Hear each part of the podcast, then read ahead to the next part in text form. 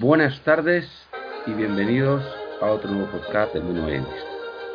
Esta semana no es tan redonda ni tan perfecta como por ejemplo la anterior. La anterior solo traíamos la derrota del equipo de baloncesto contra el Fútbol Club Barcelona. Esta semana hay que unirle a la derrota del equipo de baloncesto contra el, el CSK a la del equipo de fútbol femenino contra el Levante por un gol a dos. Eh, resultado este último del fútbol femenino que no nos deja mal. Pero yo venía aquí a hablar de Karim, que es mi libro. Karim es increíble. El Real Madrid sigue peleando. En abril estoy muy contento por una cosa que, por ejemplo, un compañero mío de podcast que está aquí con nosotros hoy, que lleva ya muchísimo tiempo aquí conmigo, siempre decía, me da igual no ganar la liga, pero quiere pelearla. Este año estamos peleando la liga y nos hemos puesto en buena disposición para la Copa de Europa. El sorteo, dentro de la dificultad que entraña, que es máxima, ha sido quizás amable. Mm, nos enfrentamos al Liverpool y luego después, si consiguiéramos, en el caso de que consiguiéramos pasar la eliminatoria, que lo del Liverpool nos lo están vendiendo ya como que es fácil, pero no lo va a ser, el Liverpool es un equipazo, ya se lo digo yo. Mm, ya lo analizaremos en el próximo podcast, hoy no. Mm, va a ser una quimera. Si consiguiéramos pasar esa eliminatoria, que creo que tenemos nuestras posibilidades, mm, también tendríamos nuestras posibilidades en la siguiente porque nos enfrentaríamos al vencedor del Chelsea o Porto. Y luego sería la final. Eso es un partido. Un partido y en un día en estos deportes y con la igualdad que existe hoy en día, un buen día de Cross, Modric, Benzema, Ramos y compañía mm, dejan cao a cualquiera. Por tanto, estoy contento. Luego nos queda la liga, que la estamos peleando con uñas y dientes y creo que Zidane no la va a abandonar. Hay tres días ahí muy importantes que lo jugamos todo desde el 6 al 14 de abril y después de esas fechas podremos seguir ilusionándonos o podremos decir se ha acabado todo. Pero creo que al final se está disputando la temporada, no se está entregando la cuchara en ningún lado y creo que es para estar orgullosos. Orgullosos también del instinto competitivo que tiene la sección de baloncesto. Es, lo de Pablo Lasso es maravilloso. Lucha en inferioridad contra todos los equipos, tiene bajas a Plen, tiene jugadores como Jules Rudy, como Anthony Randall, se marchó para mí en su momento y cuando se fue el mejor base de Europa, que era Facundo Campazo. Y no hablo de tiempos muy pretéritos, hablo de que fue estos cuatro jugadores estaban en la plantilla al inicio mm, de esta misma temporada. De hecho, con ellos en pista ganamos la Supercopa al Barça. Mm, aquí mis propios compañeros me decían, oye, este es un Barça que todavía se está formando, acaba de llegar ya Vicius y... Pero yo creo que nuestros cuatro se hubiera plantado mucha máscara al Barça en el partido de la Liga la semana pasada, a CSK en esta, y en la competición doméstica no los podemos decir nada. Hoy se han impuesto el Real Betis, o sea, van ahí como un tiro, con una sola derrota en toda la temporada en Liga CB y bueno, contento a la vez que triste con ellos, porque yo creo que Pablo Lasso no merece competir frente al resto de equipos en tanta inferioridad. No sé, aquí tenemos al más optimista de todos en esta sección, que es Joaquín, y me dice, tú espérate, tú espérate, vamos partido a partido, Pepe también me lo dice, tú espérate, tú espérate, que esto es largo. Yo veo muy difícil el baloncesto. Una eliminatoria de cinco partidos contra el Barça en Liga CB mm, la veo con pocas posibilidades. Una eliminatoria contra cualquiera de los otros cuatro primeros que nos puedan tocar en Euroliga mm, la veo complicada si es que somos capaces de meternos entre los ocho primeros, que yo creo que eso sí, porque dos victorias creo que las vamos a sacar contra Asbel y contra Olympiacos y estaremos en la próxima fase. Del resto ya no digo nada, ni me mojo.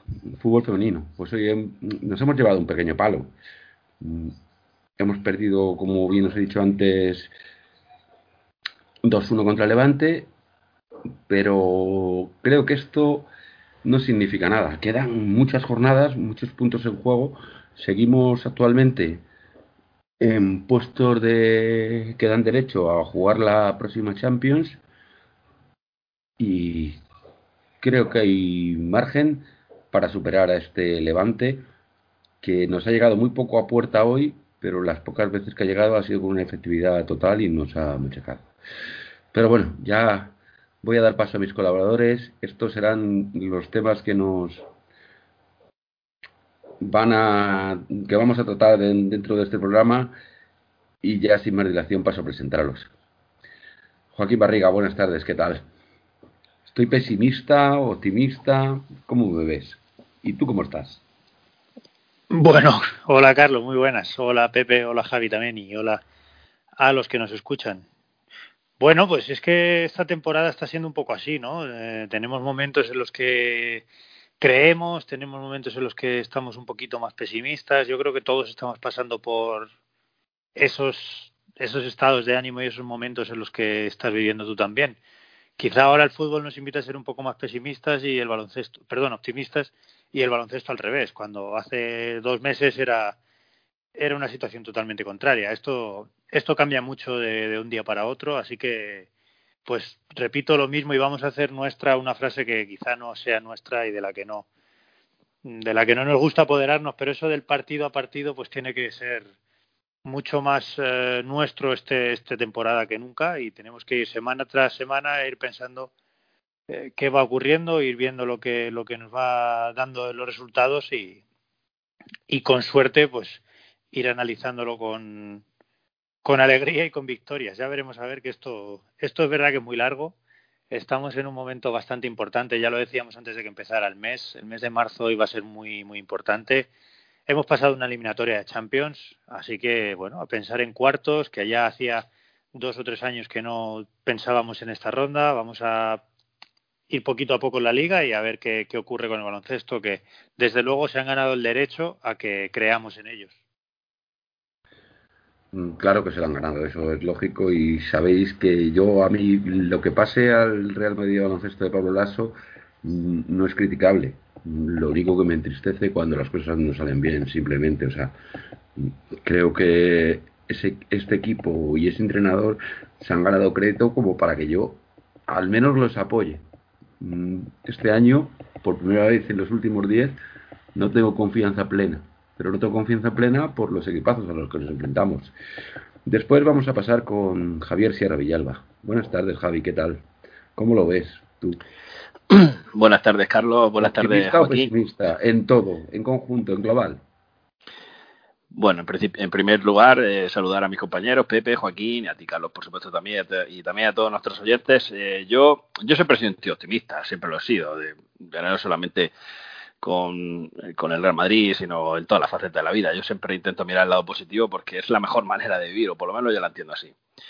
Eh, en cuanto al, hay que ser optimista. Nosotros hemos sido pesimistas cuando, por ejemplo, el equipo de Ciudad no marchaba bien, el equipo no conseguía marcar, el equipo no conseguía ganar, incluso llegamos a estar a 12 puntos del Atlético y nosotros incluso en un podcast, podcast antiguo te dijimos, Carlos, tranquilo, Carlos, tranquilo, eh, que esto va a dar una vuelta a la situación y ahora mismo con la, con la situación en la tabla estamos a cuatro puntos, es decir, el equipo de Ciudad ha hecho un esfuerzo eh, enorme, hemos conseguido, por ejemplo, en Liga, Estamos a cuatro puntos, que son prácticamente eh, un partido y medio, como aquel que dice. El, en Champions, cuando peor estaba la situación, conseguimos darle la vuelta a esa situación que eh, eh, hubo momentos incluso en temporada en la liguilla que incluso estuvimos fuera y acabamos siendo primeros de grupo. ¿Y quién nos iba a decir que todos los que era, iban primero, los otros equipos españoles, a día de hoy están todos los tres eliminados? Es decir, somos el único representante ahora mismo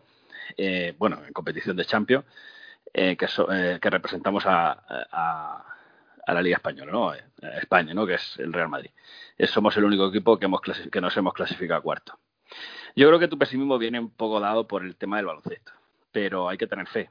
Yo creo que mm, si lo analizamos por las dos últimas las, dos últimas derrotas que hemos tenido contra CSK y contra Barcelona son derrotas que pueden ser previsibles. Yo creo que al Madrid le han hecho mucho más daño otras derrotas como por ejemplo Kinky o, contra los equipos españoles contra Basconia y contra Pamesa y de manera contundente que nos han hecho un poco tener un poco esa, esa mala clasificación entre comillas en la tabla. Pero hay que tener fe y coincido con mi compañero Joaquín y hay que tener esperanza. Creo que los chicos del ASO en los últimos años han ganado el, el, por lo menos el, la, la, posibilidad de que, de que, bueno, de que podamos confiar en ello. Y, estoy convencido de que con esta semana en Euroliga, pues con la doble jornada que hay, eh, vamos a ver, eh, soy un tío positivo, creo que vamos a ver dos victorias y, y vamos a volver a estar en unas posiciones más cercanas al playoff que, que no ahora mismo que estamos un poquito eh, al, filo de la navaja, como diría yo. Y mira, y en Liga, y con esto acabo, eh, seguimos comandándola de una manera rotunda. Hoy victoria eh, de manera contundente ante el, ante el COSUR Betis y, y, seguimos con mano de hierro en esa primera plaza. Así que partido a partido, coincido con Joaquín. Perfecto, Javi. Tú sabes que yo no es que sea un tío principalmente pesimista. Sabes que siempre afronto las cosas y las ataco con la realidad pero hay cosas que me duelen y no las puedo evitar, o sea, soy humano. Ojalá mm, pudiera venir aquí a decir, joder, pues esto es una balsa de aceite y todo va genial, pero hay cosillas que me inquietan. Y después, y por último, pues Pepe Kurit. Buenas tardes, Pepe. ¿Cómo lo ves? ¿Me ves pesimista tú también? Buenas tardes, buenas tardes a todos, Joaquín y Javi y todos los que nos escuchan. Pues sí, hombre, sí, se te ve un poco pesimista, pero bueno, yo, yo estoy bien, como siempre, cuando, cuando aterrizamos aquí. Y bueno, no, no, quiero empezar enmendándole la plana a un compañero, pero bueno, tengo que decirle a Javi que no hay doble jornada de Euroliga. La semana que viene sí hay doble jornada de Euroliga. Esta, esta, esta semana solo tenemos un partido con el Asbel, que por cierto, el Asbel sí va a tener una semana más cargada. Luego lo, lo hablaremos cuando analicemos el baloncesto, que creo que es también donde viene tu pésimo, porque es cierto que si hay un escenario, el escenario principal que es Europa, estamos viendo ahora dos realidades distintas en el fútbol y el, y el baloncesto. ¿Quién lo iba a decir, no? Cuando parecía que el baloncesto era el más fiable y el, y el fútbol dos años después vuelve a estar por lo menos entre los ocho mejores, que creo que a día de hoy es lo mínimo exigible, y creo que en baloncesto también, ¿no? Es lo, lo que le podemos exigir y poco más, la verdad. O sea, la, yo soy muy realista en ese sentido. O sea, no, no, veo, no veo el equipo ahora como uno de los candidatos a Final Four, pero, pero bueno, creo que sí podemos amarrar estar en cuartos de final. Pero bueno, no, no me extiendo más. Eh, eso, un saludo a todos y ya cuando tú vayas dándonos paso, pues entraremos más en materia con cada, con cada uno de, de los equipos y de las secciones. Bueno, pues como esto continúa y rueda, voy a ir con el subidón que me dio ayer Karim Benzema, qué futbolista. Pero no solo Karim Benzema, Tony Cross, Luca Modric, Fede Valverde, que me parece que se han enganchado al equipo de una manera bastante importante. El propio Vinicius, y qué decir de Luca Modric. Mm, ayer no volvió a faltar Ramos por un, un golpe en la tibia. Pero es que yo, si fuera Florentino Pérez, levantaría un monumento a Nacho en las inmediaciones del Bernabéu, el futbolista. Hoy lo he estado mirando, 20 años lleva este chico en, la en el Real Madrid, entre cantera y primer equipo. Y es que nunca se ha dicho que sea una estrella, pero es que nunca falla. Nacho nunca falla y ayer hizo un partidazo terrible. Luego también, y esto no es muy típico de mí ni es muy típico del podcast, pero el arbitraje de ayer me pareció civilino y que maltrató mucho al Real Madrid. Las tarjetas de Lucas Modric y Vinicius me parece que sobraban en el partido. El Levante hizo, perdón, el Levante, el, el rival hizo 23 faltas, el Madrid 8. El rival salió con una tarjeta, el Madrid con 4 creo que eso no es justo ni y bueno ya la falta que le pitaron a como dice al final que le, ocurrió la que le acarreó la tarjeta amarilla mm, me parece que no es de recibo. Pero bueno mm, es un apunte que quiero dejar aquí y que creo que dentro del Real Madrid se está ya produciendo un movimiento contra quien proceda a nivel interno de, del Real Madrid y para poner una reclamación y decir que algo está ocurriendo, que algo está pasando y que esto no es justo ni normal. Mm, no hablo de persecución todavía, aunque intuyo que la hay. Pero bueno, voy a pasar con, con Javi para que nos analice el partido de ayer, me cuente, pues, lo que es obvio, cómo Karim Benzema se merendó en un ratito el partido de ayer. Adelante, Javi. Bueno, yo creo que el, partido de ayer fue, hay que decirlo, que fue un partido donde yo creo que en la primera parte hay que dividir las dos partes porque la primera yo creo que el Madrid yo creo que hizo una de las mejores primeras partes que, que viene siendo de la temporada. Creo que fue un equipo que estaba decidido de ir a por a recuperar esa, esos puntos que tiene de desventaja contra con el Atleti y de primer momento pues eh, quiso resolver el partido ahí lo tiene prueba de ello que en el pues, uno en el minuto aproximadamente en el minuto 20 pues una gran combinación de Cross que por cierto hemos dicho el partido de Nacho pero yo creo que Modric y Cross ayer hicieron cátedra en Balaído eh, dio un pase excelente a, a Benzema. He de decir que el, para mí en directo la, jugada fue. Pensaba que había sido fuera de juego.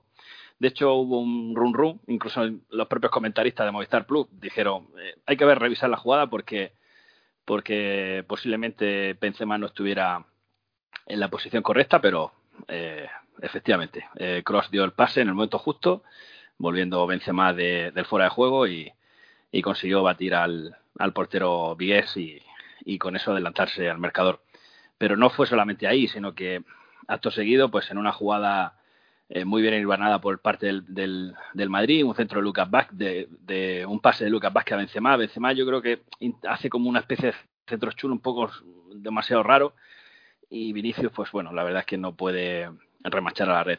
Eh, es que en todo momento el Madrid eh, hizo una presión continua para que el Celta no, no pudiera ir a jugadas y, por supuesto no acercarse a la a la, a la portería de Courtois y, yo creo que y cuando pasaban pues como tú bien has descrito Nacho y Nacho estuvo de una manera increíble y, bueno la verdad es que la defensa tanto la defensa como Casimiro pues consiguieron bien atajar a, tanto a Santimina como a todos y bueno y en la siguiente jugada a ese rechace de Vinicius que sale fuera eh, en, ese en esa especie de remate de cabeza, pues conseguimos el segundo gol.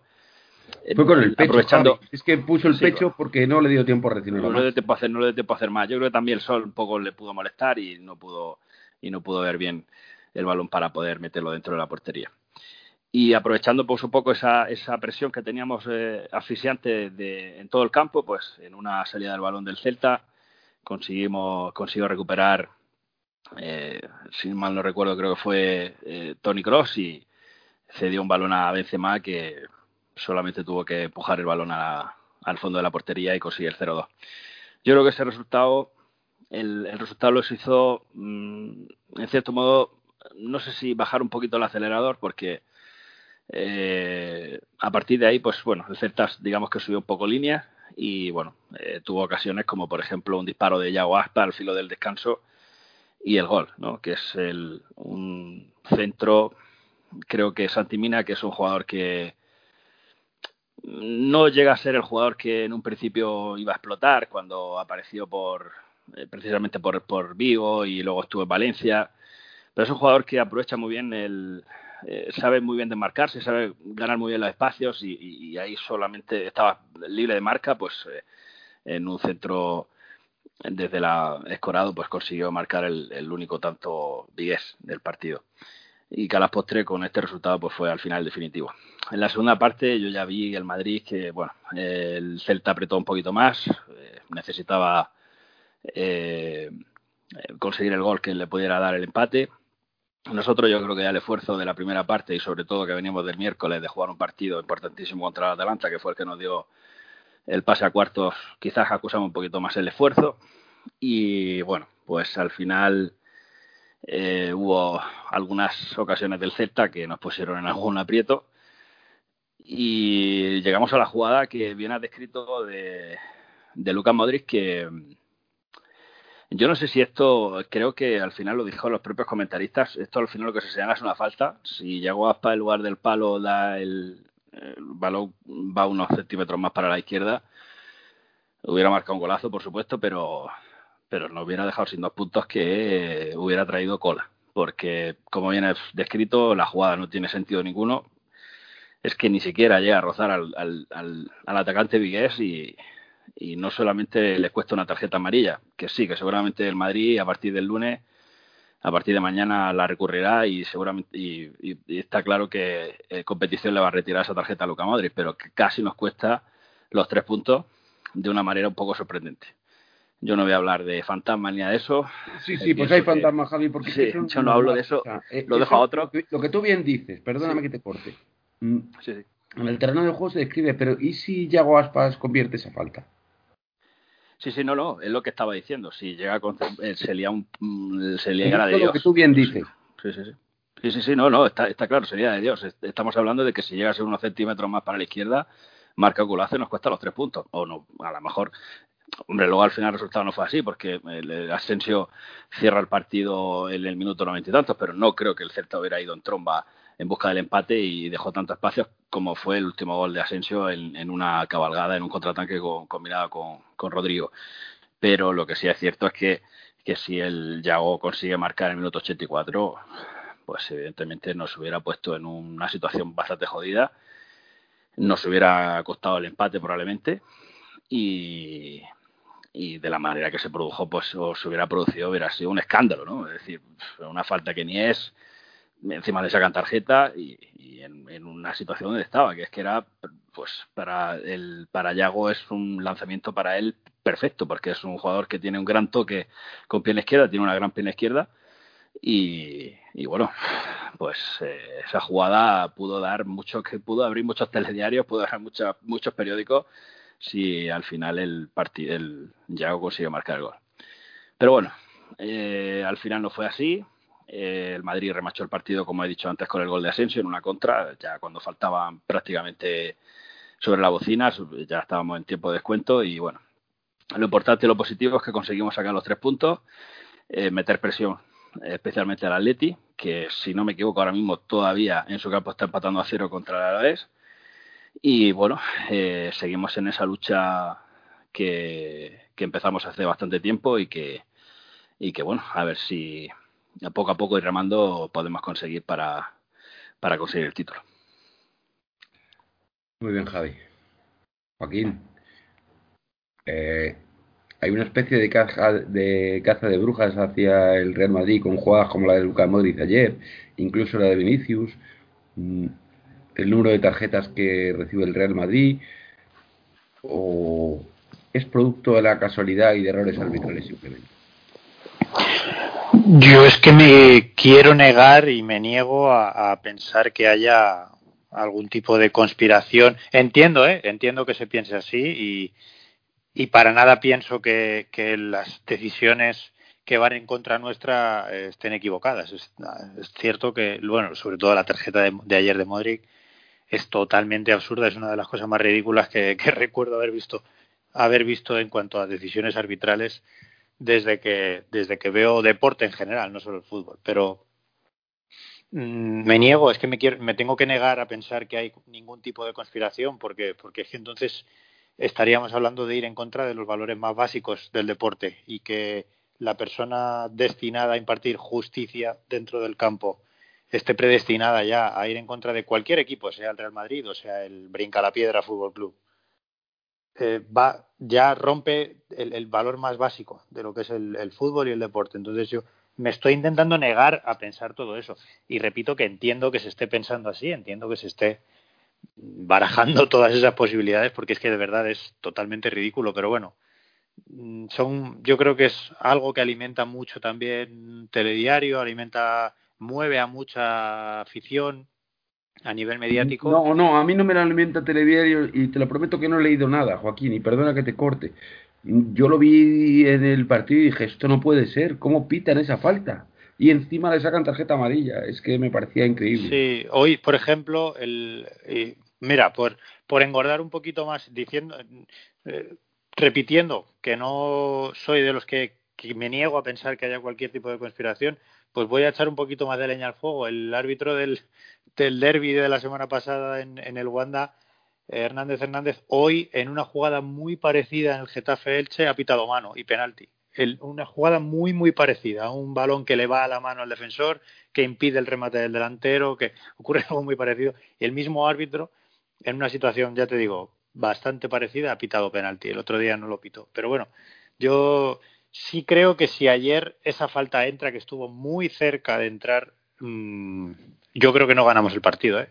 Yo creo que el gol de Asensio viene porque precisamente el Celta está volcado, está, está buscando el gol del empate, pero si, si el Celta marca ese gol y empata a dos, con, no sé, creo que quedaban 10 minutos por jugarse o algo así, muy poquito, Mm, un equipo que en un partido en el que ha perdido 1-3 ha hecho 23 faltas, imagínate lo que hubiera hecho porque no se jugara al fútbol en esos últimos 10 minutos si, si hubiera conseguido el empate después de ir perdiendo 0-2 en su campo.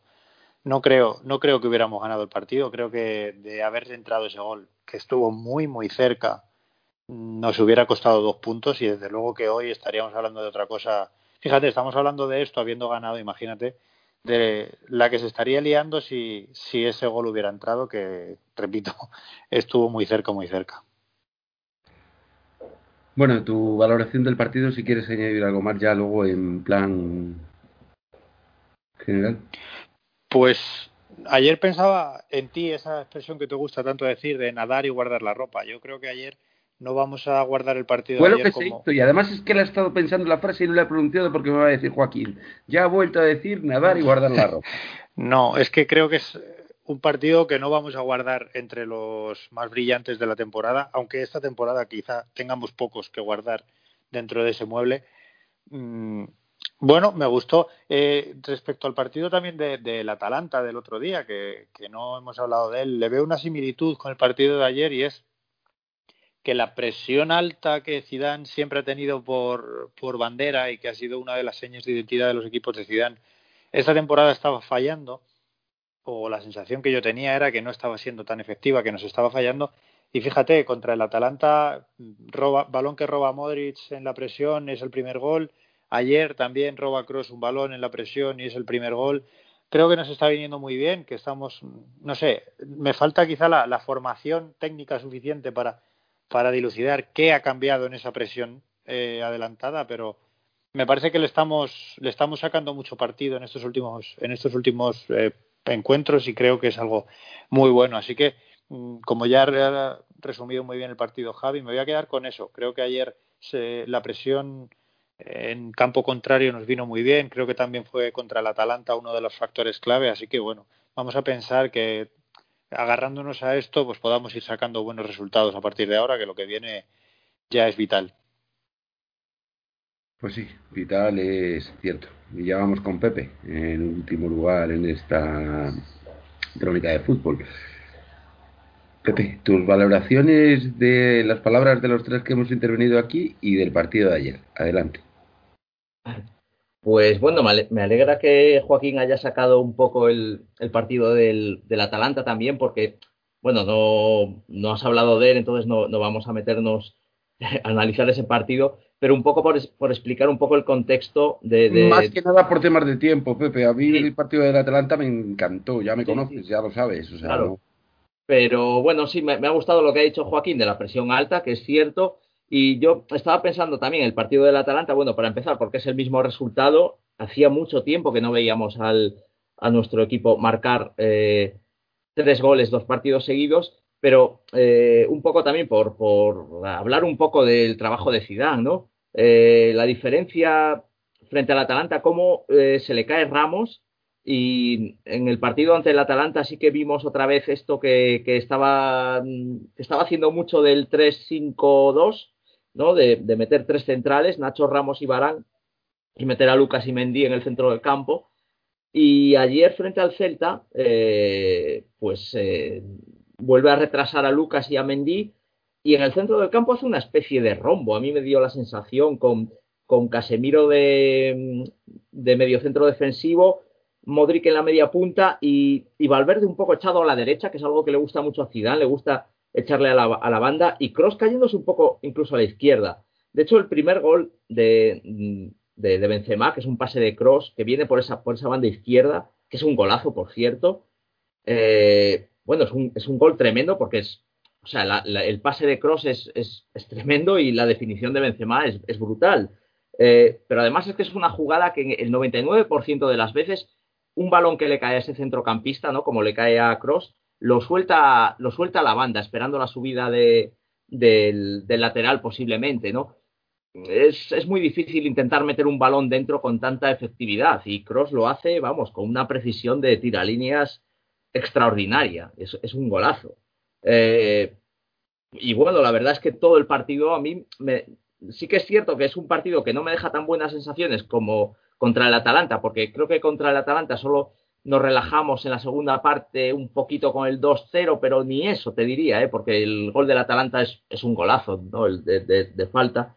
Pero, pero ayer contra el Celta sí que lo pasamos un poquito mal, con a lo mejor ese gol de Santimina a balón parado hubo un poco de falta de concentración y luego la segunda parte tardamos en, cerrarlo. Esa jugada de Modric, que es clamorosa, esa, esa falta y tarjeta, que es clamorosa, o sea, es un clamor el, error del árbitro, eh, pues casi nos cuesta el empate, gracias a que se fue al palo. Eh, y bueno, también hay que, hay que recordar, o, bueno, poner en valor el, otra vez Asensio, eh, cerrando el partido como contra el Atalanta saliendo desde el banquillo, ¿no? Para los que todavía seguimos creyendo en Asensio, pues vamos a ver si esto le da esa confianza para, para ser el jugador que, que, todos esperamos que sea, ¿no? Y bueno, en general muy buenas sensaciones porque yo la verdad es que el Celta le tengo mucho respeto, me parece un equipo que juega muy bien al fútbol, lo vimos ayer, es un equipo que cada vez que tenía el balón tenía una intención de, de, hacer fútbol, de, de hacer pase corto, ¿no? de no rifar el balón y tal. Y, es un equipo que le ha robado dos puntos al Atlético de Madrid hace poco y tal. Y nosotros esta temporada ya le hemos sacado los seis puntos, con lo cual eh, me parece que, tiene bastante mérito y hilando un poco con el partido del Atalanta, también el, momento de físico de algunos jugadores es, es, brutal. Bueno, lo de Modric y Cross es un escándalo. Benzema, Vinicius está muy bien a pesar de que falle goles, es igual, a mí me encanta. Me, encanta verlo jugar. Courtois aparece cuando tiene que aparecer. Eh, has hablado de Nacho, es que es lo que tú dices, nunca falla. O sea, eh, mm, ¿qué más se le puede pedir a un jugador? Lucas Vázquez, en fin, no sé, eh, muy contento, muy contento con, con, el equipo. Quizás tenemos poca rotación, poco fondo de armario. De hecho, ayer solo hay un cambio, que es el de Asensio por, por Cross, porque es que menudas minutadas que se está metiendo Cross pero sensacional. Me, me pareció un partido que me, dejó muy contento. Muy bien, pues la verdad que contento todos. Eh, yo lo del Atalanta tiene un mérito terrible, pero no lo quería apuntar aquí por tema de tiempo. Si alguno queréis añadir algo más, porque fue un partidazo el que se hizo. ¿eh? Un equipo al que, por lo que he visto luego también en redes sociales, incluso algo de prensa, Mm, se le ha hecho venir a menor después de caer. Antes de caer parecía que era el logro, que nos iba a machacar. Mm, bueno, he escuchado en algún sitio que incluso estaría luchando por el descenso en Liga Española. Creo que tampoco es la cosa para tanto, pero bueno. Joaquín, Pepe, ¿queréis, eh, Joaquín, Javi, ¿queréis añadir algo del Atalanta? Parece que no.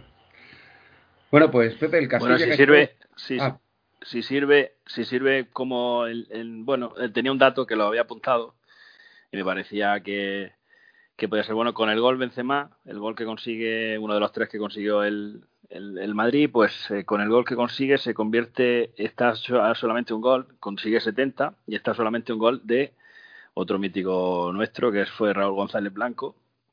Y como el cuarto goleador de la historia de la competición de la Champions, o sea que si consigue marcar en esta eliminatoria que tenemos, la siguiente eliminatoria contra el Liverpool, que tal y como está Benzema, que está en un momento extraordinario, pues eh, va a conseguir eh, igualar o incluso superar el, ese cuarto puesto.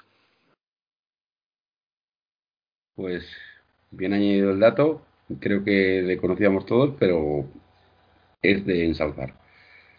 Por lo demás, Pepe, el Castilla conocemos algo de lo que ha hecho, yo no me he enterado hoy de nada. El Castilla ha empatado a unos con el Sanse. Eh, nos jugábamos ahí el liderato, pero bueno, pues finalmente nos conformamos con esa segunda posición y bueno, pues estamos en el, en el ascenso, en la, próxima fase de ascenso a, Segunda B, que van a jugar 16 equipos, subirán 4 y bueno, ya lo contaremos aquí. La semana que viene hay descanso y empieza esta fase, esta siguiente fase de ascenso empieza el 4 de abril. O sea que, bueno, pues de momento los objetivos se están cumpliendo. Bien, resumiros muy brevemente el fútbol femenino. No ha podido ser, pero bueno, estamos ahí.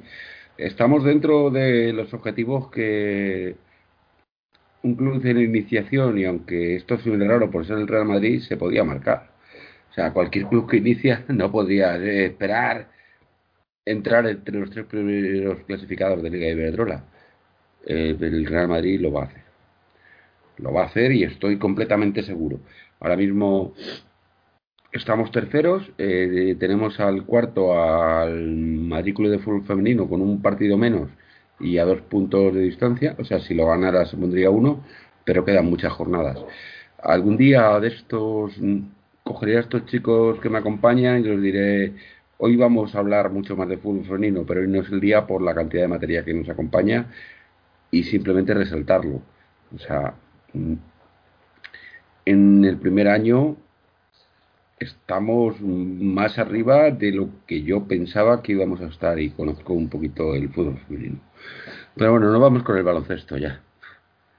Qué disgusto el jueves ¿eh? contra el CSK. Mm.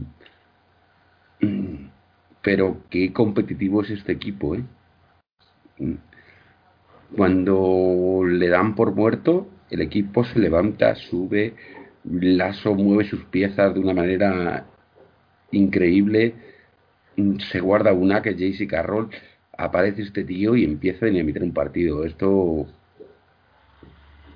hay pocos jugadores en la historia capaces de hacerlo, pero uno conforme nuestra plantilla parece que se va a retirar. Y Carlos Joaquín, qué espectáculo lo de Jaycee el otro día contra el Chesca y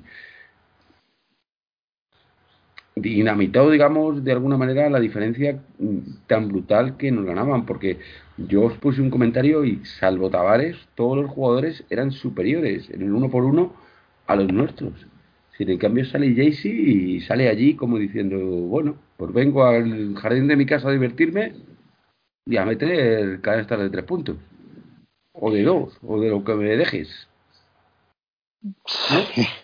Sí, escuchaba, creo que lo conté aquí hace, hace poco, escuchaba, hay un podcast, el podcast de, Euroliga, el podcast oficial de Euroliga lo dirige y lo presenta Joar Laucas, uno de los nuestros. Y hace poco entrevistaba, pues no recuerdo, a Trinchieri, algún, algún entrenador de Europa, y, y ambos coincidían en que Carroll es el jugador con mayor capacidad de toda Europa, con mayor capacidad para, para reventar un partido en menos tiempo. Es decir, es el jugador más eficaz en menos tiempo y es el jugador que más capacidad tiene para, para eso. Escucha, yo no entiendo mm, tanto como tú de baloncesto. El otro día tengo un amigo que es del Barça morirse y es muy buena persona. Lo que pasa es que tiene un defecto, que es del Barça. Yo siempre se lo digo. Tú siendo fuera del Barça sería el mejor tío del mundo. Y me decía que Kyle Curry es mejor que Carlos. ¿A ti qué te parece eso?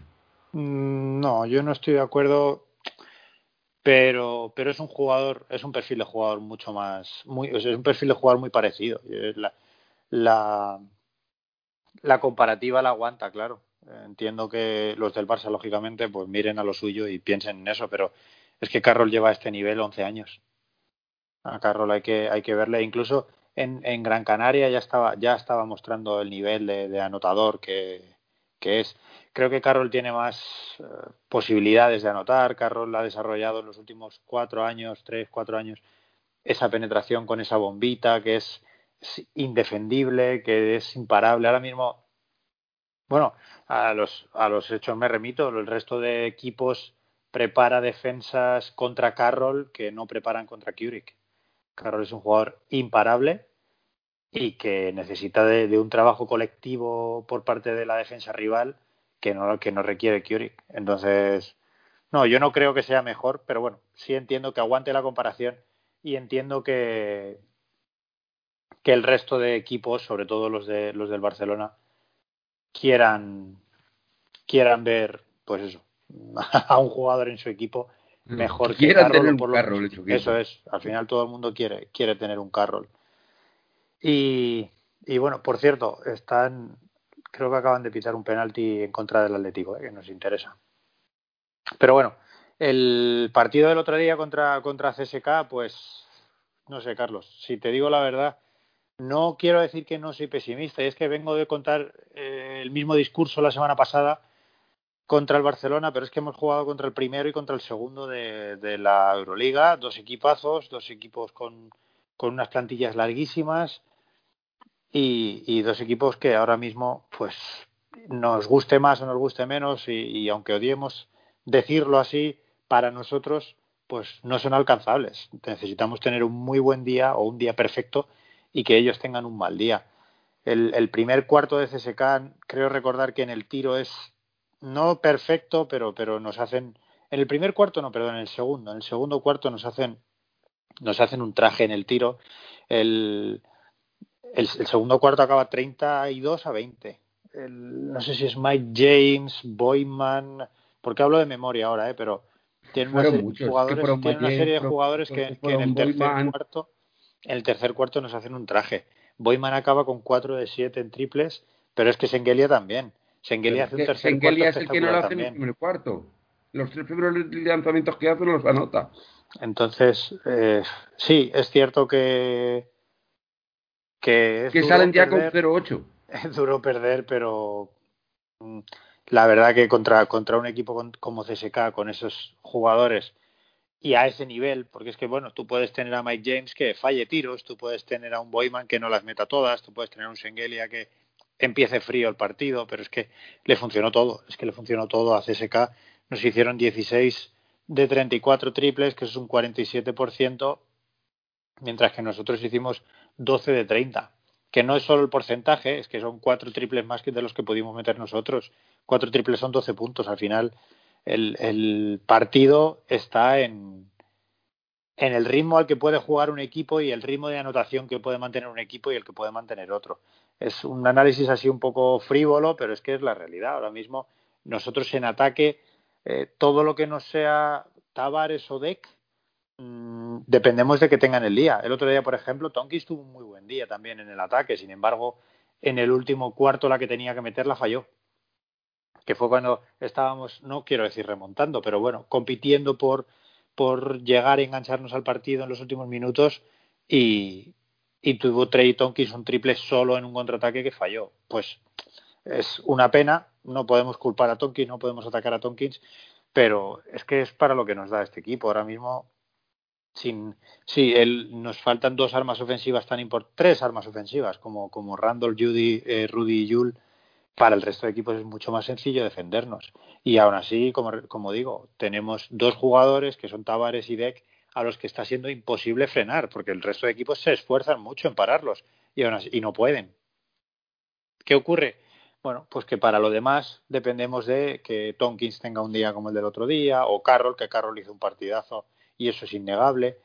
Mm, que por cierto, Carroll hace al final hace dos de cuatro en triples, pero los dos primeros los mete y vaya dos triples también para meter al, al equipo en el partido. Que ya no es solo los puntos que meta, ¿eh? es también el momento en el que los hace y la forma en que los hace para, para minar la, la moral del equipo contrario. Sin embargo, bueno, yo creo que dentro de las capacidades y de las posibilidades que tenemos ahora mismo, hicimos un gran partido y voy a repetirte el discurso de la semana pasada contra Barcelona. Hicimos el partido que teníamos que hacer sin embargo, pues ellos fueron, fueron mejores y ya está. Y es que lo he dicho siempre aquí y, y, estoy harto de decirlo. Cuando el otro equipo es mejor y cuando el otro equipo es imparable hasta este punto, recuerda el partido de ida contra CSK. Lo que te dije fue, competimos y al final te mete un triple Mike James de la manera que te lo mete y te gana el partido. Pues es que cuando te pasan esas cosas, lo más que puedes hacer es levantarte, darle la mano y felicitar al rival. Ya está, es, es, es el baloncesto, es el deporte y esto funciona así. Vamos a pensar en lo que está por llegar, que ahora sí que tenemos partidos a los que es más eh, eh, necesario exigir al equipo una victoria y a ver y a ver qué van haciendo el resto de equipos y a ver dónde conseguimos terminar esta fase regular tan loca que estamos teniendo. Pues Por cierto, ha fallado el penalti el Alavés, ¿eh? sigue ganando 1-0 el Atlético de Madrid. Pues perfecto, Joaquín. Mm. Se me queda alguna pregunta, pero a lo mejor te las hago luego después. Javi, eh, sensaciones del CSK.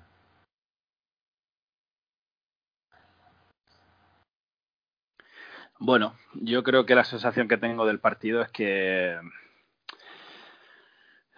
eh, tuvimos que remar demasiado, nos condenó demasiado, sobre todo el segundo cuarto. Eh, aunque yo creo que el Madrid nunca. A ver, yo creo que hubo momentos que mm, prácticamente lo tenía cerrado el CSK, eh, incluso con ventajas en el tercer cuarto de 20 puntos.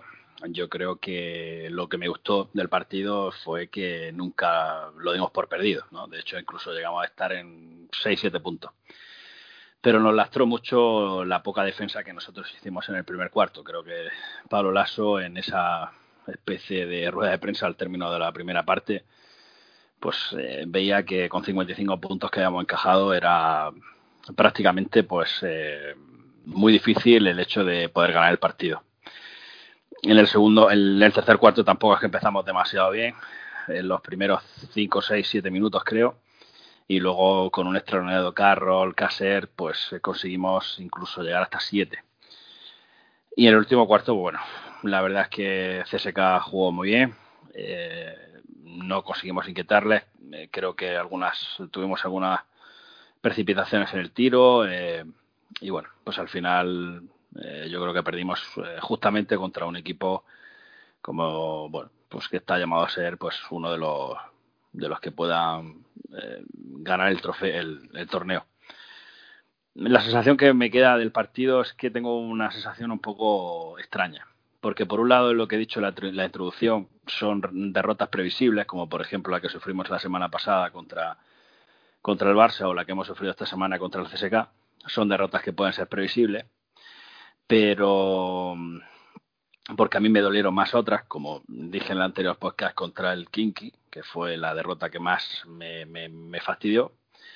Pero por otro lado saco aspectos positivos. Seguimos teniendo todavía bajas importantes como la de Rudy y la de Yul, que yo creo que al final por poco aportan, porque eh, Rudy lo echamos de menos en esa, en esa faceta defensiva, que yo creo que le da un punto más al equipo, y Yul con esos Mm, arreones pues que le da ese equipo de ese, ese punto de explosividad al equipo que también le falta.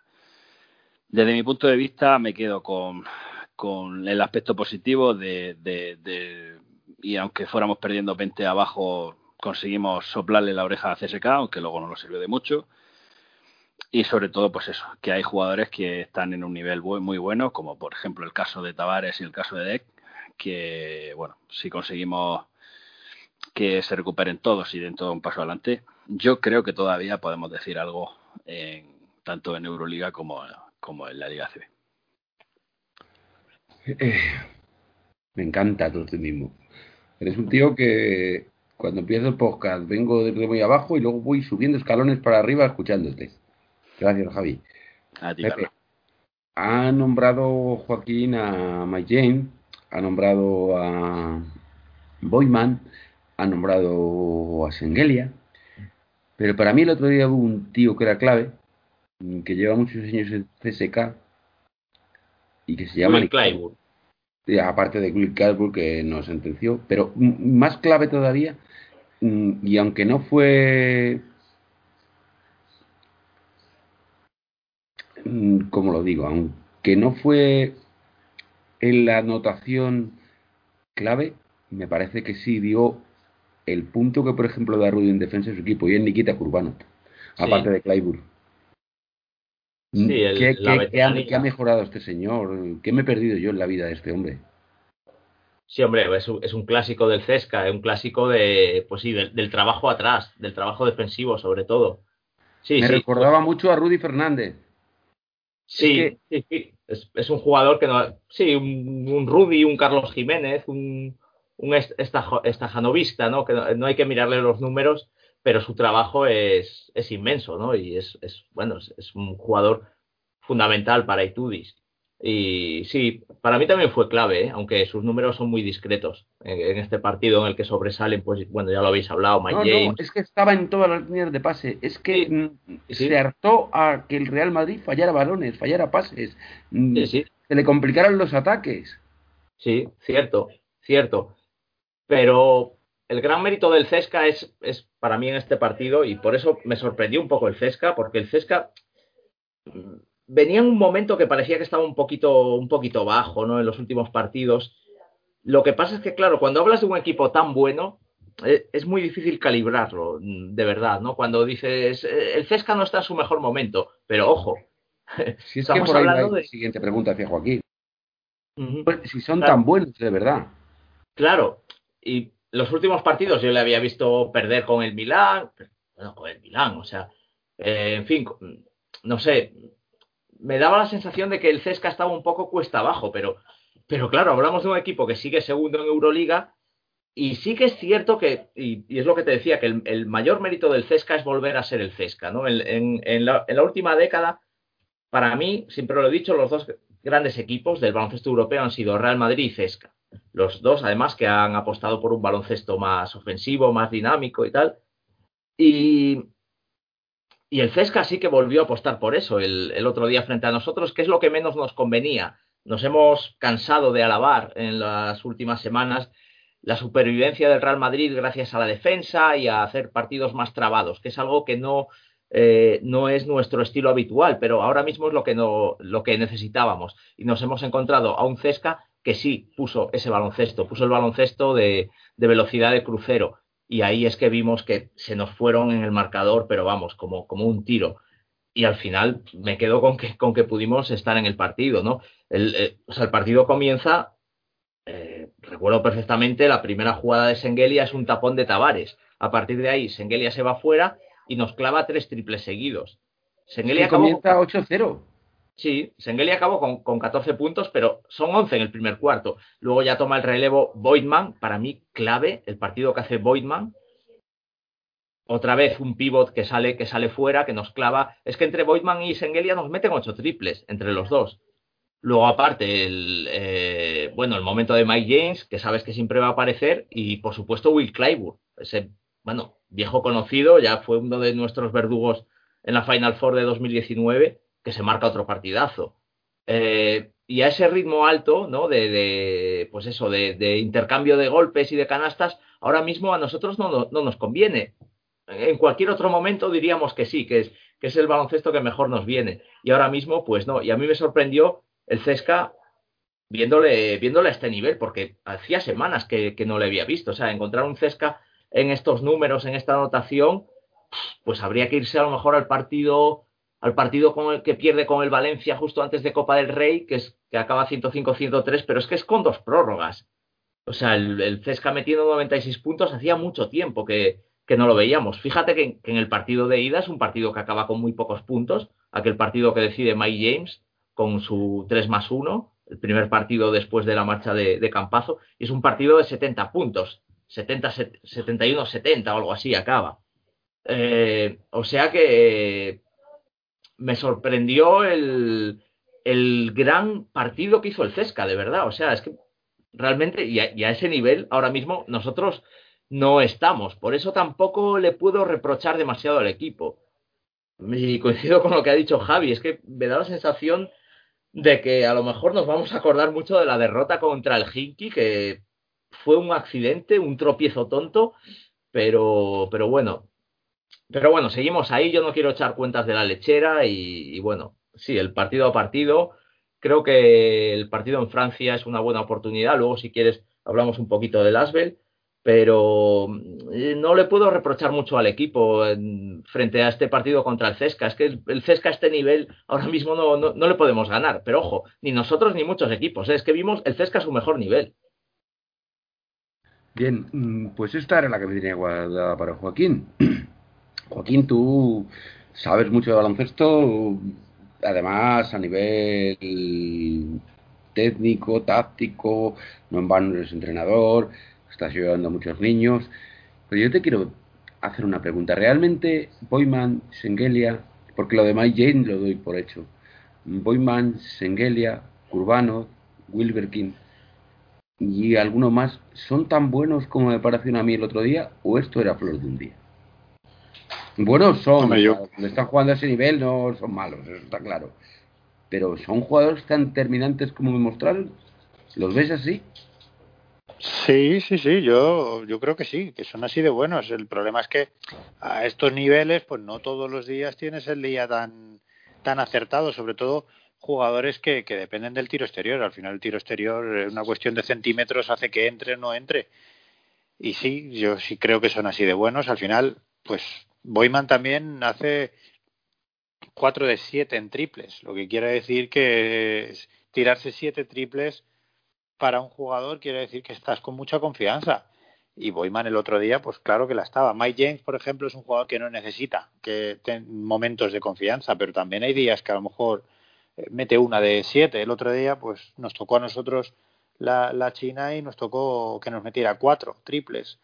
Al final, muchas veces el deporte y el baloncesto es una cuestión de confianza y, y el, la primera parte de CSK pues les ayudó a tener una segunda parte mucho más relajada y con un nivel de confianza muy alto. Al final, claro, piensa que la diferencia al descanso era 14 puntos. por ejemplo, aquí a Sengelia durante tres años, me parece que estuvo en Basconia y no le he visto nunca tirar tanto de fuera.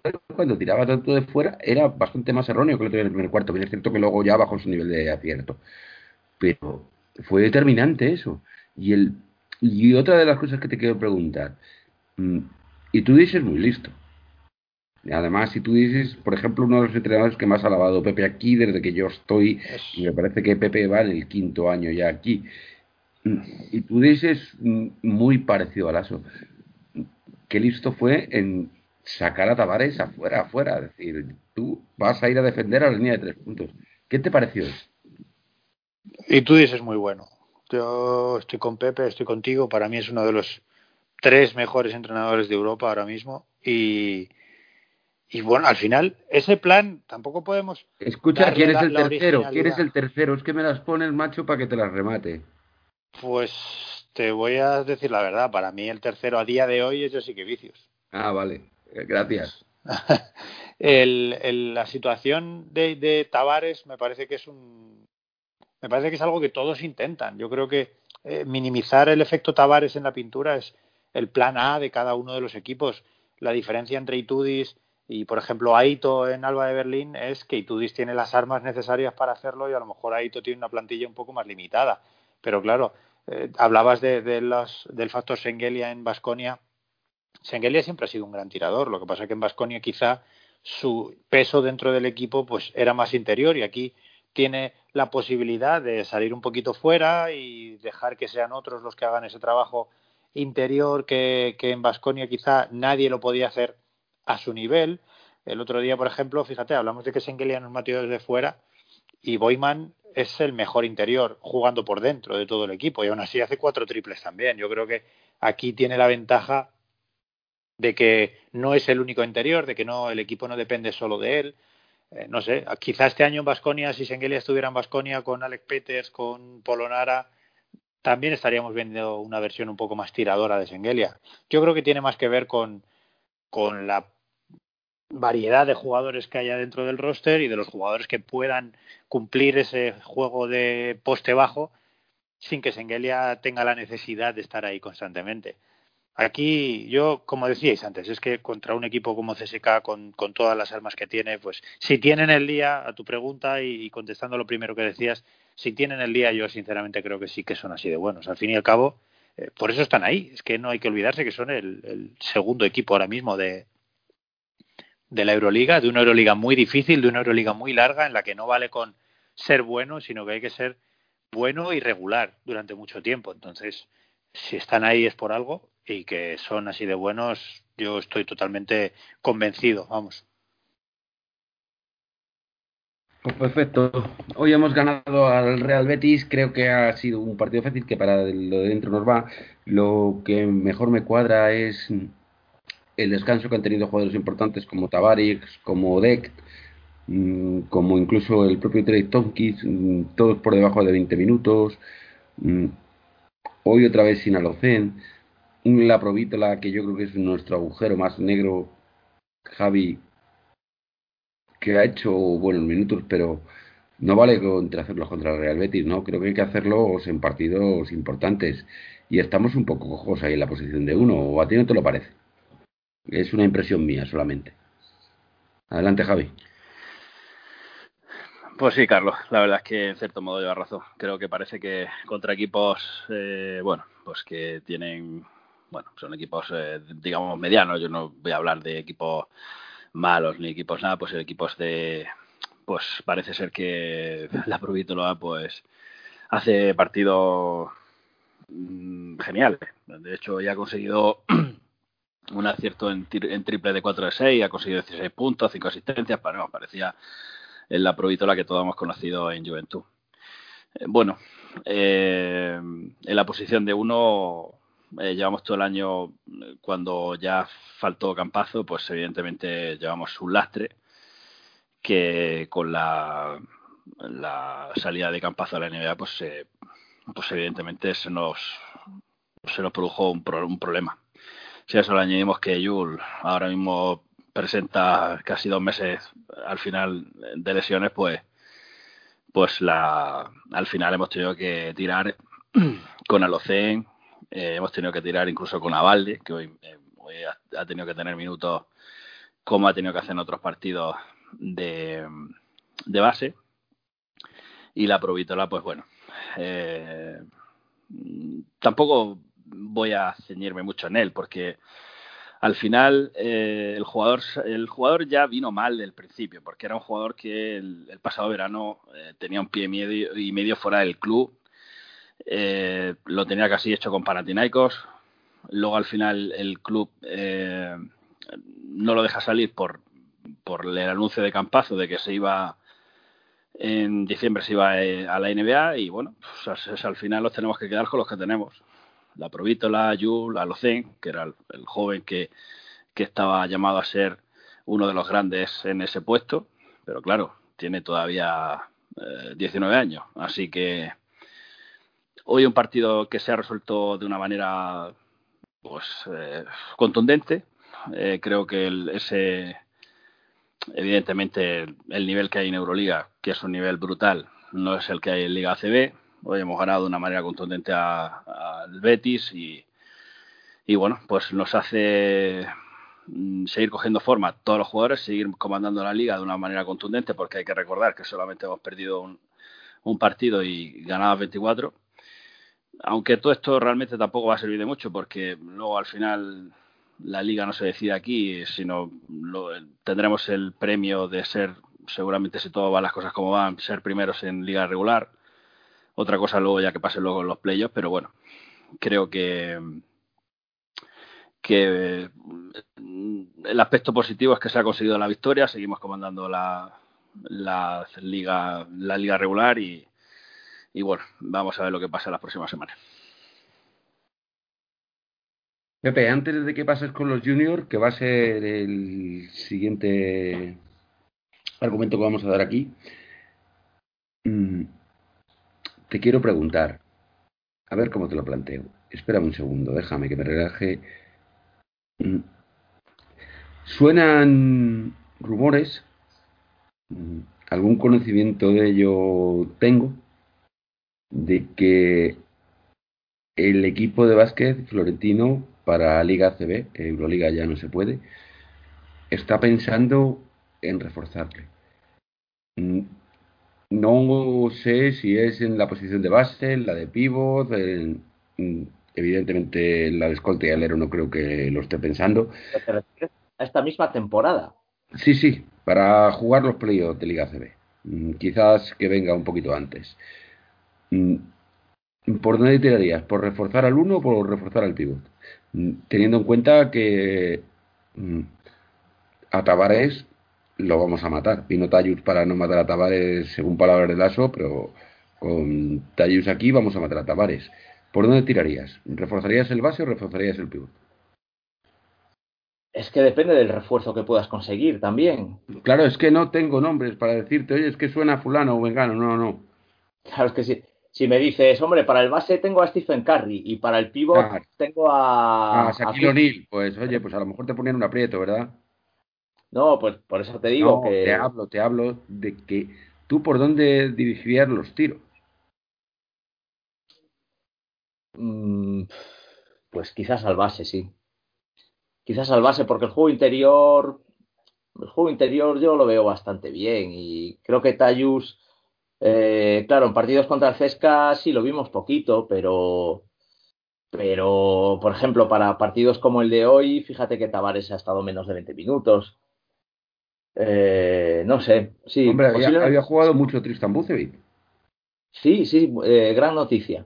Sí, es que realmente cuando se lesionó Randolph, todos echamos la vista al, al, al Junior y pensamos que Buzkevic podía ser el recambio natural, ¿no? tiene, mucho talento Buzkovic y hoy ha tenido buenos minutos. Eh, Felipe cada vez que juega lo hace bien, o sea que sí que tenemos eh, jugadores ahí que, no sé, y sin embargo sí que en el base yo comprendo, comprendo las, las críticas y aparte sí que se nota más cuando hay problemas físicos o lesiones, ¿no? Lo de Yul nos está haciendo mucho daño también. Fíjate un partido contra el Cesca, ¿no? Lo que hablaba de ese ritmo más alto y tal precisamente es, es, el tipo de baloncesto donde Jules se desentiende mejor. Eh, o sea que sí, yo, yo apuntaría al, al, base, pero bueno, ya sabes que la rumorología no es lo mío, eso se lo dejo a Roberto Gómez. Bueno, sí, ya, ya lo sé. Pero algo que veas pescable por ahí para la posición de uno, dentro de los conocimientos que tienes, y, y escucha, no es que vaya a venir. Pepe hoy en día, más o menos en base a lo que conoce, dice, para este puesto traería a fulanito, para tres meses o sí, que le van a ofrecer al que venga, ¿eh? Pues no lo sé, pero es que en ACB yo no sé cómo son los plazos. ¿eh? En ACB. Que para playoff. Claro, pues hombre, en ACB tienes muchísimos jugadores para, para elegir, la verdad. O sea, muchísimos, también muchísimos, ya todos lo sabemos, ¿no? Pues hombre, hay base súper, súper clase, o sea, Bildoza, Henry. sí, hombre, pero esos no se van a ir de Vasconia, digo libres. Pero libres que estén sin equipo ahora. Claro. No se me ocurre ninguno. O sea, no. Ahora mismo no, no se me ocurre ningún base así de nivel que esté sin equipo. Sí, bueno, está Urtel, pero Urtel no puede venir. Bueno, pues no sé en qué pensarán, pero en algo están pensando. No, Carlos, Urtel, Urtel está jugando en Francia, en el, sí, en el Asbel. En el Asbel, pero en pero Liga y no puede venir aquí a España por la cláusula que firmó con el Barça hasta el año que viene. Eso es. Carlos, antes de yo, cuando hablamos de estos fichajes express así para mm, tapar agujeros, fichajes parche, yo pongo encima de la mesa el nombre de Marco Jaric, ¿eh? que no se nos olvida ninguno la experiencia que tuvimos y cómo nos salió aquello. Salió mal, pero yo te puedo poner en antecedentes de un tal Hamilton no sé si le recordarás, en tiempos de... ¿Cómo se llamaba? Sí, sí, fue en la, en la época de Malkovich. En la, eh, con Plaza. Eh. No, con Malkovich, ese fue. Hamilton ganó la liga de, que, del, con el triple sí, la de, Vitoria, la de Vitoria. En, Vitoria, sí. Hamilton es, de hecho, el que anota justo antes que Herreros y le da el pase a Herreros para, para el triple, sí. O sea, que también hay que bien, o sea, es lo que te quiero decir, pueden salir bien o mal, pero a, algo hay que hacer. Pues se me ha quedado corto el podcast. Vete con Pepe con los Junior, porque estos han dado un espectáculo. Hoy contra los de Roma los ha costado un poquito más, pero el resto ha sido un paseo, ¿no? Sí, la verdad es que han hecho un torneo en Estambul fantástico, han conseguido esa plaza para la final a 8 de, de Colonia, que esperemos que se pueda disputar. Y, sí, final contra el Estela Azurra de Roma, que es, que es un clásico en este, en este tipo de competiciones. Yo creo que jugamos contra ellos la final del año pasado, que me parece que fue en Múnich, puede ser, que fue la, la que ganamos también y que, bueno, luego no se pudo disputar la fase final, pues evidentemente por la, por la pandemia, que os acordaréis que fue Juan Núñez MVP y Eli Endaye, que ha sido MVP, ya hemos hablado de él aquí alguna vez, eh, estuvo incluido en el quinteto, en, el mejor quinteto de, esa, de esa fase. Y ahora Hoy, en cambio, no ha estado incluido Juan Núñez, pero sí ha estado español. Sí, es que, sí, sí, sí.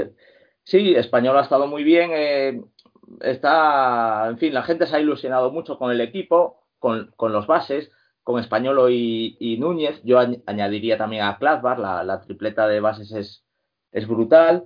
Y, bueno, la verdad es que es un equipo fantástico, ¿no? Estos días estábamos comentando que si eh, tú y yo por WhatsApp, ¿no? Que si está, bueno, yo te decía que, hombre, aquel de Doncic cuando ganan la, Euroliga Junior en 2015, que yo te comentaba de Justa, Radonchik, eh, y, me he, estado repasando un poco aquel equipo y no, Radonchik no estaba. Fíjate, yo pensaba que sí estaba Radonchik, pero porque Radonchik es de la quinta de Doncic, es del 99 también. Lo que pasa es que Doncic, que fue MVP en la Euroliga Junior de 2015, es que claro, Doncic es una cosa que...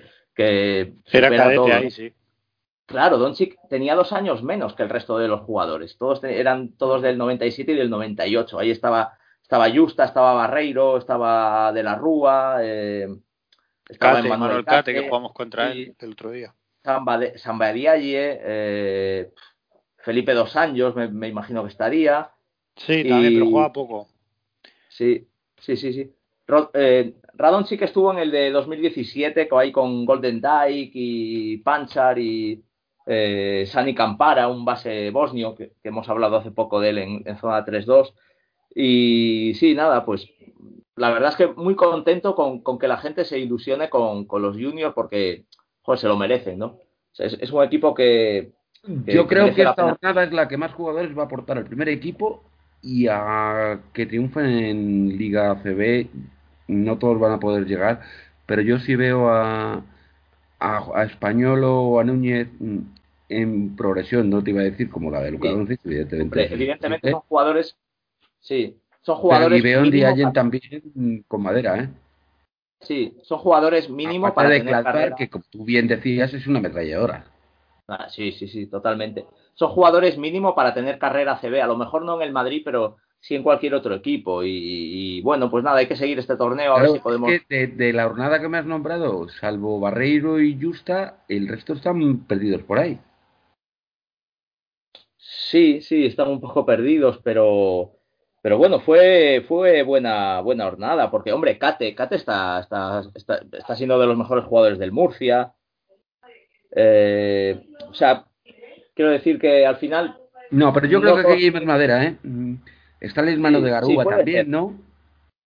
Sí, está el hermano de Garuba. Sí, sí, sí, puede ser. Y, bueno, a ver, hay, que recordar que somos los vigentes campeones, por cierto, porque el año pasado no se pudo disputar, pero el, el, torneo de 2019 sí lo ganamos, me parece que fue en Vitoria, ¿no? Eh, con, con, Mario Naki que MVP. Por cierto, el Ostende ha ganado la Bélgica. Sí, que por cierto, eh, es lo que te iba a decir, el Ostende ha ganado la Copa Belga, pero eh, Naki sigue lesionado del, del, pie, pero bueno, es ya un título más en, en su palmarés. La verdad es que el trabajo de, cantera es, es, mm, sensacional, hay que ponerlo en muchísimo valor y vamos a ver, vamos a ver esa fase final de Colonia porque, bueno, de momento somos los únicos clasificados junto al, Barcelona, que ganó la, fase de Valencia, va a haber otra fase ahora en Belgrado a finales de mes. Y luego son cinco, cinco wild cards, ¿no? Cinco plazas ahí que otorga la, la Euroliga, que veremos a quién se las dan. Y, nada, pues ya, ya lo contaremos, como siempre, pero muy, muy, muy ilusionados con este equipo, que es el equipo que está en EVA, que está en EVA, que está, esta semana pues no ha jugado, claro, y bueno, había jugado su partido de la jornada 14 ya eh, la semana pasada contra Alto Barra, ya lo contamos. El resto de los equipos han jugado esta semana y, siguen líderes en la clasificación, vamos, con un balance de 13 victorias y una derrota. Ahora mismo segundo está el Alcalá con 10-4 y tercero la Matanza de Tenerife, que había empezado muy bien, está 9-5. O sea que le sacamos ya tres, tres partidos, tres victorias al segundo clasificado y cuatro al, al tercero. O sea, vamos, lo están haciendo de maravilla. Bien, Joaquín, ya por, ya por último. Mm, y al hilo del debate que hemos tenido. Yo veo a Juan Núñez, a Español hoy en día con capacidad, porque es que he visto los dos partidos de este fin de semana, mm, en un futuro no muy lejano de ser importantes dentro del primer equipo. No digo que sean los tres, pero alguno de los tres sí. ¿A ti qué te parece? ¿O van a ser jugadores de ACB como por ejemplo está siendo Barreiro o Justa en los que pueden disputar en Tenerife y sus destinos? Jugadores de, ACB seguro. Jugadores de ACB es prácticamente eh, eh, convencido al 100%, los tres. Ahora, para llegar a nivel del Real Madrid, pues mira, sinceramente, ahora que estamos teniendo el problema que estamos teniendo en el base, me gustaría ver algunos minutos más de estos chicos en algún partido ACB como el de hoy, que se tiene, que se resuelve fácil. La pena que hoy no podían estar porque tenían que estar disputando su, su propio torneo y tenían algo importante entre Claro, es que si ya los quitas a Bucevic y te los quitas a Español, o ya eso los dices, oye, ya no play por aquello. Pero, por ejemplo, Español ya ha sido internacional con Italia, que ya nos, nos lo comentó Pepe, y es algo que, que si no eres bueno no consigues hacer. Al final el español ya tiene nivel competitivo, ya ha competido a nivel internacional, es algo muy bueno. A Juan Núñez, es que yo con este chico tengo una pedrada. Yo le yo le a Juan Núñez ya lo conté aquí, le conocí cuando era Levín y pocas veces he visto un niño con ese dominio sobre el partido, sobre el tempo del juego, sobre el resto de rivales, sobre eh, lo que fue el último año de Juan Núñez en Canoe perdí, de hecho perdimos contra él una final de, la, de la Comunidad de Madrid precisamente porque es que era imparable. Juan Núñez es un jugador que tiene muchísimo talento, es un base que para mí es capaz de hacer de todo, de todo, defiende bien, ataca bien, es inteligente, eh, tiene anotación exterior, es buen penetrador, creo que es un base muy completo y que por supuesto tiene nivel para estar ahora mismo en el Real Madrid. De hecho, como digo, es un jugador al que me gustaría ver más, pero no nos olvidemos que Juan Núñez es de 2004, va a cumplir va a cumplir este año de 17. 17 años y todavía es muy joven y Luka Doncic sale uno cada, cada muchos años. Y luego, bueno, me preguntabas por Ndiaye también. Pero Garubas no tardan tanto en salir. Y yo creo que aquí hay tres Garubas, ¿eh? Lo que pasa que Garuba es, para Garuba es más fácil destacar. Es un jugador muy grande y es un jugador que, que ha dominado siempre desde el físico en todas las categorías en las que ha estado. Garuba también, como decía antes eh, Pepe Condonchis, Garuba también ha jugado en categorías que estaban por encima de su edad y siempre ha dominado. Pero es cierto que el trabajo de Garuba, pues físicamente es mucho más físico que el de estos chicos y con un físico como el de Garuba, no quiero decir fácil porque eso sería frivolizar y quizá incluso quitarle mérito al trabajo de Garuba y no es así para nada, pero es más común, más común que un jugador grande eh, destaque siendo más joven porque al final el físico, si eres capaz de, intimidar en la zona, pues ya aportas muchísimo y quizá muchísimo más que un jugador que lo que hace es mover bien al equipo o lo que hace es trabajar bien desde, desde el base. Pero yo le tengo mucha fe a los tres, sobre todo, eh, como decía, a Españolo, por, porque me parece que es un jugador maduro ya, que está en disposición de jugar partidos con el primer equipo, y a Núñez. Es que Núñez es un chico que me encanta desde que, desde que le vi hace ya hace un montón. Y, y creo que sí, que yo soy yo sería partidario de darles, de darles bola en estos partidos. No sé el calendario ACB que tenemos, que quería comentar luego el calendario de Euroliga, pero el calendario ACB que tenemos no sé cómo será, pero bueno, a lo mejor podemos en algún partido próximo, pues mira, por ejemplo, la semana que viene, eh, ah, no, este martes, mira, este martes jugamos un partido aplazado que teníamos contra Obradoiro, pues quizá quizá podemos llevarle allí a, Santiago y ver si, si el partido se nos da bien, aprovechando que Obradoiro no está en su mejor momento. Y la semana que viene vamos a Manresa, que bueno, no es un partido fácil tampoco, pero, pero quizá puedan tener minutos ahí, viendo que, que lo de la Provítola es una, es una aparición, es como el Guadiana, que Alocen hoy, por ejemplo, estaba lesionado, en fin, pues es, me parece que son jugadores que ya están para ir, para ir teniendo minutos con el primer equipo. Bien, me decías que querías comentarme el calendario de Euroliga. Eh, Asbel, el primero. sí, es que, es, que me, me, preocupa un poco, me preocupa un poco lo que lo que nos viene ahora, lo que nos viene ahora. Por supuesto quedan cuatro partidos, son cuatro finales, como se suele decir, pero estamos no frivolizando con el partido del Asbel, pero bueno, estamos pensando que lo debemos ganar y demás, y yo creo que es mucho más importante de lo que nos creemos. Y es que, eh, aparte de los partidos que tienen el resto de rivales, nos quedan cuatro partidos, uno es Asbel, luego atención, Efes, luego Olympiacos y terminamos con Fenerbahce. Creo que hay que ganar Olympiacos y Asbel. Es, es, a lo que voy. Hay que ganar Olympiacos y Asbel seguro y yo creo que, que con eso iríamos justos, tal y como estoy, he estado viendo el calendario de los rivales, que ahora mismo nuestros rivales más directos son Valencia, Basconia y Zenit. Y es que tampoco tienen ellos, eh, quitando uno de ellos, que me parece que es Zenit, juega contra CSK en uno de estos partidos, tampoco te creas que los demás tienen partidos contra Barcelona o CSK. El resto son partidos, sí, tienen algún partido complicado, pero el peor calendario es el nuestro. Entonces, me parece que ganar a Asbel y Olympiacos tiene que ser obligatorio y me da a mí que a uno de los turcos va a haber que ganarle también.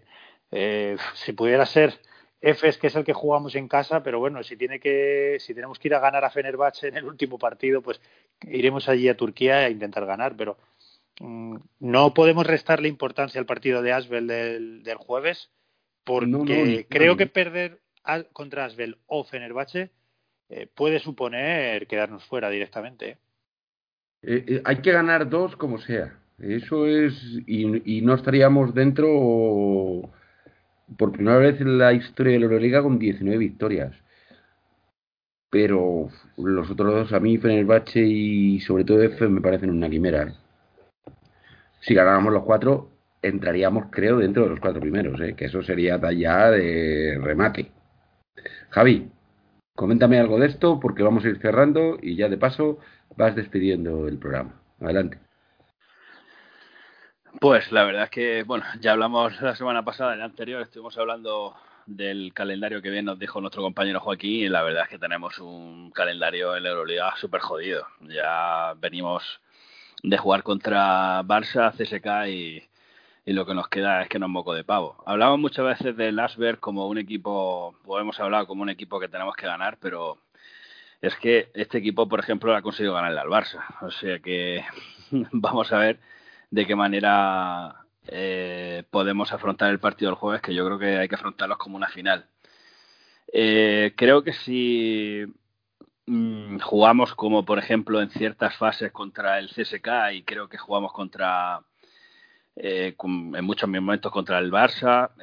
Eh, yo creo que el equipo puede ganar no solamente los de Albe y Olympiacos, como habéis dicho, yo creo que incluso puede ganar los cuatro, pero evidentemente si cometemos errores no propios del equipo que tenemos, si cometemos errores y no estamos concentrados y bajamos eh, los brazos en defensa y cometemos ciertas imprecisiones en ataque y cada uno por hacemos la guerra cada uno por nuestra cuenta nos va a costar clasificarnos. Pero yo tengo fe y con esto concluyo creo que bueno hay que tener fe en Lazo y sus chicos y, y bueno a ver si de alguna manera eh, tenemos también un poquito de suerte que en algunas veces que parece que este año nos ha abandonado un poquito y podemos clasificarnos que es lo que sería el objetivo del equipo clasificarnos para cuarto y bueno, despido la semana. Eh, pues nada, que tengáis todos una feliz semana. Eh, llega, ya empieza a llegar el buen tiempo. Eh, aunque todavía estamos en, en una situación eh, grave, tampoco nos desmadremos mucho. Vienen días que viene ya mejor tiempo, viene mejor para todos es cuando se llega ahora mismo tanto en las competiciones de fútbol y baloncesto cuando se empieza a decidir todo. Por cierto, ha ido nuestro compañero radiando el partido diciendo los últimos minutos contra el Atleti, va a traer cola y seguro que lo va a traer cola porque a nosotros no hace muchas semanas contra Valencia eh, nos hicieron pitar un penalti o repetir, mejor dicho, un penalti porque eh, un jugador nuestro invadió el área. Aquí hoy en el penalti que para Oblak se han, metido hasta cuatro jugadores del Atlético Madrid antes de que el jugador del, del Alavés eh, lanzara el, la pena máxima. Bueno, eh, lo dejo aquí y cada uno luego analiza lo que quiera. Eh, pues nada, que tengáis todos una feliz semana que, y que es, bueno, no sé si la semana que viene nos escucharemos porque hay que recordar que no hay liga, no juega el Real Madrid, juega hasta dentro de dos semanas, hay un par en por selecciones, creo que no nos va a venir bien porque nunca nos ha venido, pero bueno, eh, es lo que toca, es el calendario que está hecho así y nada, que tengáis todos una feliz semana. Bueno, pues vete informando del Real Madrid femenino, que a lo mejor te toca comentar algo de eso. Tienes toda una semana por delante. De acuerdo. Pepe, Eh, una cosita. Mm, has intervenido en el debate este último de los dos últimos de los yo pienso que con dos estamos dentro, que con cuatro estaríamos dentro de los cuatro primeros. Mm, ¿Tú cómo lo ves y qué nos dices? Y aparte ya te despides y... Oh, pues mira, yo creo que con dos estamos seguro dentro y, a lo mejor hasta con uno, con una solo. O sea, es que, que sí, pues, porque es fácil lo ves. No, lo que veo es que los de atrás también van a perder mucho, pero no, no me he querido mirar el calendario de los rivales porque es que no quiero hacer cuentas de la lechera, solo quiero centrarme en el partido del, del Asbel, que es vital, y que si lo ganamos para mí es, es casi meternos, de verdad, ¿eh? es casi meternos. Luego mucha gente está pensando en el partido del Olympiacos, que el Olympiacos no se va a jugar nada y que ese ya lo dan por ganado. No demos nada por ganado, pero pero desde luego creo que todo pasa por el partido de, Francia. Me ha matado un poco Joaquín con lo del partido contra el Obradoiro este martes, que no lo tenía en la cabeza, y me ha matado un poco porque mm, eh, siempre decimos que tenemos un calendario muy cargado y tal, pero yo estaba mirando un poco el calendario del Asbel y, el Asbel este fin de semana no, no ha jugado liga, ha jugado Copa, la Copa Francesa, ¿no? La Copa Francesa no han hecho final a 8 y se está disputando desde el comienzo de temporada, van haciendo distintas fases. Ahora me parece que están en, en cuartos de final, creo que estaban. Y el Asbel ha tenido su partido ayer, me parece, y, entonces tienen que jugar partido de liga el martes. Y yo decía, hombre, pues mira, fíjate, ya con eso tenemos un poco de ventaja porque les pillamos un poquito más cansados, pero si ya nosotros también jugamos el martes, pues olvídate. Y va a ser un partido muy complicado. El Asbel es un equipo muy duro, muy físico. Eh, ahora mismo lleva tres derrotas seguidas, pero ojo, venía de, ganar siete partidos seguidos, ganando entre otros a Valencia, Basconia, Milán, Bayern, Barça, o sea, equipos de, la zona alta. Vamos a ver otra vez ese duelo de gigantes entre Mustafa Fall y, Tavares, Mustafa Fall con sus 2.18. Eh, en fin, Norris Cole, que es un base superclase, campeón de la NBA dos años, al lado de LeBron James en Miami. Y, a mí me parece que, el Asbel está en, un buen momento. Tienen un alero que está en un momento buenísimo, que es Yabusel. Fijaos en este jugador porque realmente está, en un momento fantástico. Además están haciendo mucho small ball últimamente, ahí con TJ Parker, el entrenador, que es el hermano de Tony Parker, por cierto. Tony Parker es, es propietario del Asbel junto a Boris Diaw. Y, están poniendo a este a Yabusel de 4 eh, saliendo a tirar por fuera constantemente. Y está haciendo partidos muy buenos. El Asbel era, uno de los equipos más atractivos a comienzo de temporada. Luego tuvo mucho parón por el coronavirus, eh, no pudo jugar muchos partidos seguidos, pero sabíamos que iba a ser uno de los equipos más duros y más físicos, sobre todo. Que se lo pregunten al, Barcelona. Y es que el, baloncesto francés yo lo veo en un momento bastante bueno. ¿eh? En otras competiciones como Eurocup o Basketball Champions League todos sus equipos están llegando lejos. En Euroliga, pues no tienen mucho, mucho caché, no tienen muchas licencias, ¿no? Para, licencias A para, para, meter, para meter equipos. Solo está el, el Asbel. Una final. Es, un tópico, pero de verdad que es una final como un partido de Champions League, totalmente. Y nada, eso. Que ya lo contaremos la semana que viene. Un, un saludo a todos, un abrazo y, y nada, que, que ojalá la semana que viene tengamos buenas noticias para contar. Esperemos que sí. Muchas gracias Pepe y bienvenido otra vez a otro nuevo programa más. Y por último ya Joaquín. Mm, buenas noches y muchas gracias por haber estado otro día más aquí. Pues nada, como siempre, Carlos, muchas gracias a ti, que me sumo a lo que dicen mis compañeros, que pasemos todos una buena semana, que la semana que viene, si venimos o cuando volvamos, tengamos buenas noticias que contar y podamos hablar no, de buenos resultados. Yo sé que tú los vas haciendo, pero date ver es que la semana que viene tenemos que venir, ¿eh? Yo sí, no, no, además la semana que viene afortunadamente estaré estaré de vacaciones, así que estaré estaré disponible. Así tenemos muchos deberes que hacer, como digo, pues esperan semanas ahora muy intensas, muy bonitas también y las semanas por las que estamos esperando y y podemos decir que hasta penando durante todo el año, ¿no? Ahora es cuando vienen los partidos que es divertido ver, ahora es cuando vienen los partidos que se sufren, los que se ven de pie y que todos los madridistas estemos ahora más unidos que nunca y siempre apoyando al equipo en todo lo que en todo lo que pasa. Os nada, os mando a todos un saludo, un abrazo fuerte, que paséis una buena semana y como tú dices, pues nos escuchamos aquí la semana que viene. Pues muchas gracias, Joaquín. Y muchas gracias a todos los que nos escuchéis y a los que nos seguís escuchando desde hace mucho tiempo. Que como bien dice Joaquín, ahora viene lo bonito, lo que nos gustaba, que yo ya mm, sigo en mis 13, que estoy muy triste con mi equipo de baloncesto, pero que estos chicos que me acompañan aquí hoy me hablan y yo digo, Jolín, pues hay algo en lo que agarrarse. Lo veo complicado, pero no difícil. Y vuelvo a insistir en mi terminación del año pasado, del programa pasado. Mm, vamos a ganar la liga y no descarto la Champions. Mm, soy más pesimista con el baloncesto. En el fútbol femenino nos vamos a meter entre los tres primeros. Estoy convencido y va a ser un año redondo que celebraremos cuando se acabe esta pandemia mm, los cuatro componentes de este podcast como merece porque llevamos ya mucho mucho tiempo sin vernos sin celebrar un partido de baloncesto sin tomarnos una cerveza que al final es lo que mueve esto. Muchas gracias repito a todos los que os escuchéis. Hasta la próxima y a la Madrid. Ánimo a la Madrid. madridistas. A la Madrid. A la Madrid.